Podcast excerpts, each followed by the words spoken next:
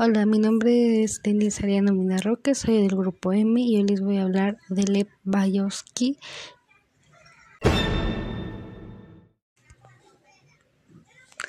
Nació en 1896, aunque creció en la ciudad de Homel. Eh, en aquella época el país pues formaba parte del imperio ruso que todavía era gobernado por un zar.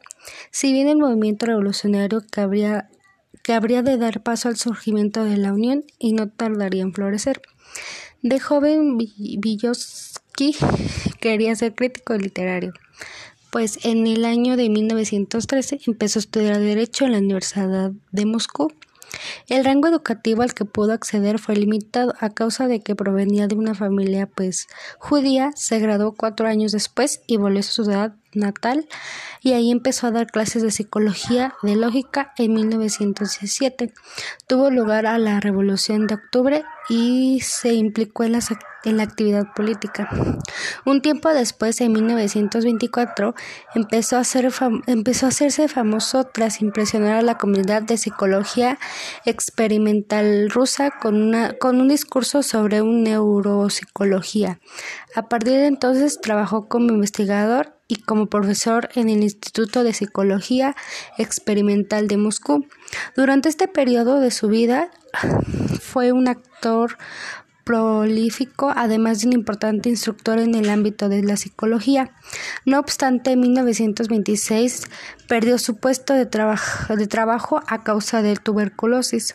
Murió por esta enfermedad en 1934 pues cuando solo tenía 37 años. Dejando un amplio legado teórico, fue recogido por Alexandre Luria y otros. Entre, los, entre las obras más destacadas de, de este autor encontramos pues Psicología Educativa, La mente en la sociedad, el significado histórico de la crisis de la psicología y el desarrollo de los procesos psicológicos superiores y Psicología del arte y pensamiento y el habla. Su libro pues más influyente se publicó después de su muerte pues las ideas principales pues de su teoría de su teoría sería pues la vida profesional pues se focalizó principal, principalmente en el desarrollo durante la infancia. En la psicología del desarrollo y en la filosofía educativa no obstante sus ideas fueron revelantes para campos como la filosofía y la metodología de la ciencia el estudio de las funciones mentales y superiores o de la interacción entre seres humanos según él, las personas desarrollamos nuestro repertorio de comportamientos durante la infancia a partir de la interacción con otras personas del entorno. En este sentimiento, pues es muy relevante perdón, el paso de la cultura, que explica la inter interiorización de una serie de conductas, ámbitos, conocimientos, normas o actitudes determinados que observamos en quienes nos rodean.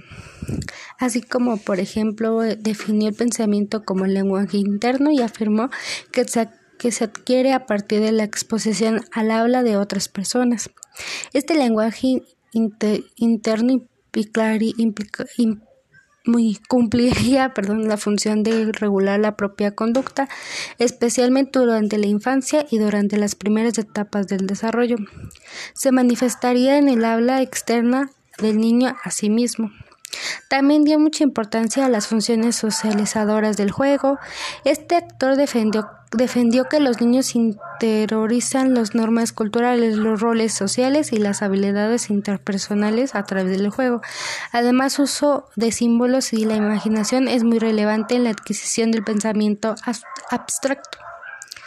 Pues las principales ideas pues de, de él eran como los planteamientos de Jean Piaget, el, el otro teórico fue fundamental de la época, incluyendo la ausencia de estudios del desarrollo y la localización del lenguaje y el rol de los adultos en el aprendizaje. Pues una de sus aportaciones eh, fue pues tanto como el reconocimiento como Piaget a un nivel mundial hasta esta década después de su muerte. Esto ha sido una, una tribu tanto a su vinculación con el Partido Comunista como a su fallecimiento prematuro.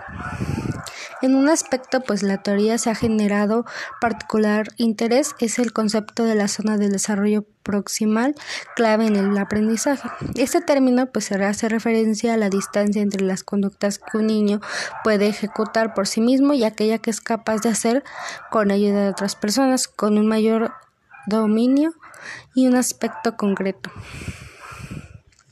Eh, bueno, el surgimiento del enfoque psicológico histórico cultural que tenía el objetivo de determinar las relaciones entre la cultura, la mente y el cerebro en un contexto especial y temporal determinado se atribuye también a la influencia de Vygotsky y así como a la de Alexar Luria y otras colaboraciones pues cercanos.